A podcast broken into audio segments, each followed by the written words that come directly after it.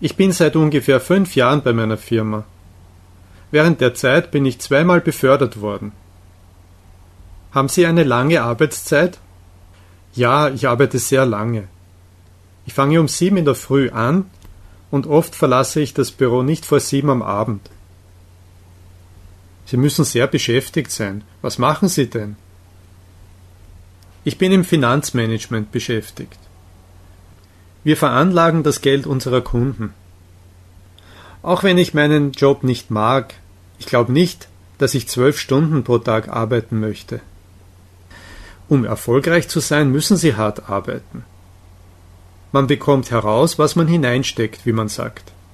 Auch wenn Sie mir zweimal so viel Geld zahlen würden, als ich jetzt verdiene, ich würde nicht so hart arbeiten wollen.